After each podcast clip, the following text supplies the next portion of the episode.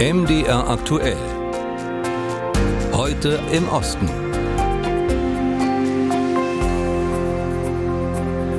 Zwei Jahre lang dauert er bereits der russische Großangriff auf die Ukraine. Die westliche Unterstützung des Landes hat bisher noch keine entscheidende Wende für die Ukraine gebracht. Viele stellen sich auf einen langen Krieg ein. Wie man in der Ukraine selbst damit umgeht, darüber habe ich mit unserem Ostblogger Denis Trubetskoy in Kiew gesprochen. Wie stellt sich die Ukraine denn darauf ein, dass der Krieg womöglich noch lange andauern könnte? Also in erster Linie ist es natürlich klar, dass die Ukraine die westliche Hilfe, also ich spreche jetzt in erster Linie die USA an, dass man diese nicht komplett ersetzen kann. Das ist schlicht unmöglich. Äh, und in der Ukraine ist es generell so, dass alle Steuereinnahmen ins Militär fließen, während das zivile Budget vollständig aus ausländischer Hilfe und Krediten besteht. Und das sagt eigentlich schon einiges aus. Aber trotzdem muss man eben schauen, wenn man sich für den ganz langen Krieg äh, stabiler aufstellt. Es geht um eigene Waffen- und Munitionsproduktion. Es geht um die Erneuerung des veralteten, sowjetisch geprägten Einberufungssystems. Das war immer noch Papier, korruptionslästig. Und es geht auch um groß angelegte Veränderungen an der Armeespitze, wo nun viele Brigadengeneräle mit Kampferfahrung eingesetzt werden. Aber das größte Problem bleibt die Wirtschaft. Die Mobilmachung ist zum Beispiel teuer, nimmt Steuerzahler weg, die auch für die Rüstungsproduktion wichtig sind. Und der Staat muss hier eigentlich nach kreativen Lösungen suchen, was schwer genug ist. Du hast schon den Umbau an der Militärspitze erwähnt. Da gab es auch viele Berichte hierzulande darüber. Wie werden denn diese Veränderungen von der Bevölkerung wahrgenommen? Es gibt hier zwei ganz unterschiedliche Facetten. Es gibt die Auswechslung des sehr beliebten Armeeschiffs Valery Saluzhny, die zwar nicht grundlos war und man muss sich so vorstellen, dass man die beliebteste öffentliche Figur des Landes nicht alleine aus persönlicher Eifersucht oder Rivalität auswechselt. Sie war politisch riskant natürlich und sie wurde nicht zwingend positiv abgenommen, wobei die Bevölkerung letztlich doch eher ruhig darauf reagierte. Und der ganze Umbau ist eine etwas andere Angelegenheit. Also es gibt hier jetzt erfahrene Leute, die nah an den neuen Befehlshaber Sirske stehen. Und es gibt viele sogenannte Legenden des Krieges, die die Situation an der Front sehr gut kennen und die tatsächlich für eine Erfrischung sorgen können. Insgesamt ist aber klar, wie auch immer der Befehlshaber heißt, stehen die Zeichen vorerst auf aktive Defensive, aber die Neuaufstellung kann gerade in Zeiten des Mangels für bessere Verteilung der Ressourcen sorgen, also dorthin, wo sie wirklich am dringendsten gebraucht werden. Nun ist ja zurzeit nicht von einem schnellen Kriegsende auszugehen. Was hoffst du persönlich angesichts dieser Tatsache?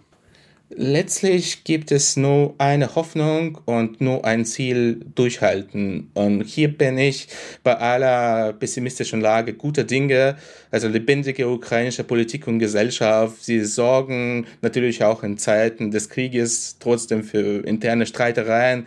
Doch es geht weiterhin vor allem darum, dass die ukrainische Nation und der ukrainische Staat weiter existieren müssen und alles andere ist irgendwie zweitrangig zweitrangig. Ansonsten wäre es wirklich nett, irgendwann mal wieder einschätzen zu können, was ich so in fünf, sechs, sieben Monaten ungefähr machen werde. Leider ist das Stand jetzt weiterhin nicht der Fall und leider gehe ich davon aus, dass dieser Krieg noch mindestens genauso lange dauert, wie es äh, bisher genau äh, gedauert hat. Das war unser Ostblogger Denis Trubetskoy mit seinen Einschätzungen aus Kiew. Vom gut bezahlten Manager in Moskau zum Dorflehrer in der Provinz. Nikolai Stabniewicz hat genau diesen Schritt getan. Für ein Zehntel seines bisherigen Gehalts in einem Dorf mit 573 Einwohnern. Moskau und erst recht die restliche Welt sind weit entfernt, aber Nikolai will die Dorfkinder auf die Welt von morgen vorbereiten, auch mit Englischunterricht. Joe Angerer und Dörte Hanisch berichten. Alexejewka, 500 Kilometer südlich von Moskau, Bezirk Tambov. 573 Einwohner, fünf Straßen, eine Handvoll Kinder im Unterricht bei Nikolai. W, X, Y and Z. Ich würde sagen, auf dem Dorf ist die Motivation, Englisch zu lernen, grundsätzlich niedrig. Sie sagen, Nikolai, wir werden hier Traktorfahrer, lassen Sie uns doch bitte in Ruhe. Wofür Englisch? Wovon reden Sie eigentlich? Jetzt mit dem Krieg, wo Russland sich mit gut der Hälfte der Welt in einem Konflikt befindet, ist die Motivation noch weiter gesunken. Solange sie noch klein sind, sind sie motiviert. Aber schon in der Mittelstufe verstehen sie nicht mehr so recht, wozu sie Englisch brauchen. Man muss sie motivieren, über die weite und interessante Welt erzählen, die global vernetzt ist und in der auch sie einen Platz haben. Bei manchen funktioniert das, bei anderen nicht. Für die Kleinen dagegen ist alles interessant, was neu ist. Sie sind offen. Im Geografieunterricht geht es um Klima und Klimawandel, ein Thema, worüber in Russland kaum diskutiert wird. Und genau das will Nikolai, aktuelle Themen in die Schule bringen. Dafür hat Nikolai Stopniewicz vor zwei Jahren seinen Managerjob in Moskau an den Nagel gehängt. Mit einer Art Stipendium einer privaten Initiative ist er nach Andreevka gekommen. Seit 2015 will die Initiative Bildung aufs Land bringen. Denn Bildungschancen in Russland, sie hängen stark vom Wohnort ab. Und wer auf dem Dorf wohnt, schafft es kaum auf eine Uni. Die Kinder sind ja überall klasse, in Dörfern ebenso wie in Städten. Kinder sind überall super aufgeweckte und offene Wesen. Ich habe aktuell also in allen drei Schulen etwa 100 Schüler. 100 Schüler kennt jeder Lehrer problemlos beim Namen und kann mit jedem individuell arbeiten. Das gefällt mir. Und ich kann nicht sagen, dass es mich besonders stresst. Zwei Jahre schon lebt Nikolai hier in der Provinz. Der Krieg in der Ukraine kam ganz nahe, als auch ein Nachbar von Nikolai in diesem Krieg starb. Wie empfinden das die Menschen hier im Dorf? Es ist eher so, und das überraschte und traf mich auch, dass wir weiterhin so leben, als ob nichts gewesen wäre. Obwohl auch das Dorf stark davon betroffen ist, was in den letzten zwei Jahren passiert ist. Und die Welt hat sich ja sehr stark verändert.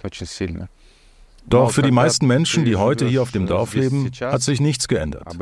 Sie stehen weiterhin um 5 Uhr morgens auf, gehen das Vieh füttern und tränken, bügeln die Hemden für die Kinder und laufen dann zur Arbeit. Eine neue Mobilisierung könnte auch Nikolai treffen. Doch große Angst davor hat er nicht, denn er wird gebraucht hier in seinen Schulen. Inzwischen hat Nikolai sogar sein privates Glück gefunden und geheiratet. Doch am Ende des Schuljahres läuft die Unterstützung der privaten Organisation aus. Ob das karge Lehrergehalt zusammen mit dem Einkommen seiner Frau dann reichen wird? Damit entscheidet sich Nikolais Zukunft als Lehrer. Und auch die Zukunft der Kinder auf dem Dorf. Dörte Hanisch berichtete aus Russland. Über zwei Jahre hing in der zentralen Kathedrale der georgischen Hauptstadt Tbilisi unbemerkt eine Ikone, auf der auch der sowjetische Diktator Josef Stalin zu sehen war. Erst als sein Priester am orthodoxen Heiligabend Anfang Januar Fotos von dem heiligen Bild in den sozialen Medien postete, hat auch die breite Öffentlichkeit davon erfahren. Georgi Janelice und Ulrike Schult berichten von den Auseinandersetzungen, die darauf folgten. Blaue Farbe auf eine Ikone schleudern. Zu diesem radikalen Mittel griff vor einigen Wochen Nata Peraze, eine in Georgien bekannte Aktivistin. Das religiöse Kunstwerk in Tbilisis orthodoxer Hauptkathedrale enthielt ein Bild von Josef Stalin. Für Peraze unerträglich. Stalin in der Kirche zu sehen, war für mich ein Zeichen dafür, dass Russland über das georgische Patriarchat versucht, die Massen zu beeinflussen und den Stalin-Kult zu verbreiten. Gestiftet hat die Ikone die prorussische Partei Allianz der Patrioten. Die Ikone zeigt die heilige Matrona. Auf einem kleinen Bild am Rand sieht man den sowjetischen Diktator Stalin in einem grauen Militärmantel. Und Stalin polarisiert. Auf der einen Seite gibt es viele Georgier, die den georgischstämmigen Stalin verehren, seine Verbrechen aber lieber ausblenden, etwa die Säuberungen und Deportationen, bei denen Millionen von Menschen gestorben sind, unter ihnen auch viele Georgier. Auf der anderen Seite stehen die, die über die Verbrechen der Sowjetzeit aufklären wollen, wie die Organisation Sovleb. Deren Leiter Irakli Khwadagiani ist fest davon überzeugt, dass das Stalin-Bild auf der Ikone Teil eines russischen Informationskriegs sei.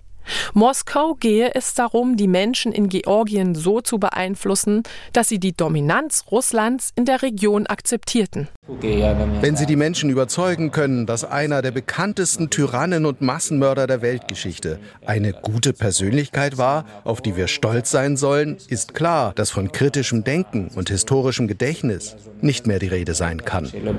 Zwar waren aus der georgisch-orthodoxen Kirche auch besonnene Töne zu hören, doch Priester wie Shalva Kekelia verurteilten den Farbangriff auf die Ikone aufs Schärfste. Irgendwer beschmiert die Ikone mit Farbe. So etwas hat es früher nicht gegeben. Wenn jemand den Boden oder etwas vom Inventar der Kirche beschmiert, sollte es allein schon deshalb im ganzen Land heftige Reaktionen geben. Die Frage, ob Stalin auf der Ikone zu sehen war oder nicht, ist absolut zweitrangig. Nach der Farbattacke protestierten hunderte Anhänger der radikalen, an Russland orientierten Bewegung Alt-Info in der Nähe von Perazes Wohnung. Die Aktivistin Peraze hingegen wurde nach dem Farbanschlag wegen Rauditums zu fünf Tagen Arrest verurteilt.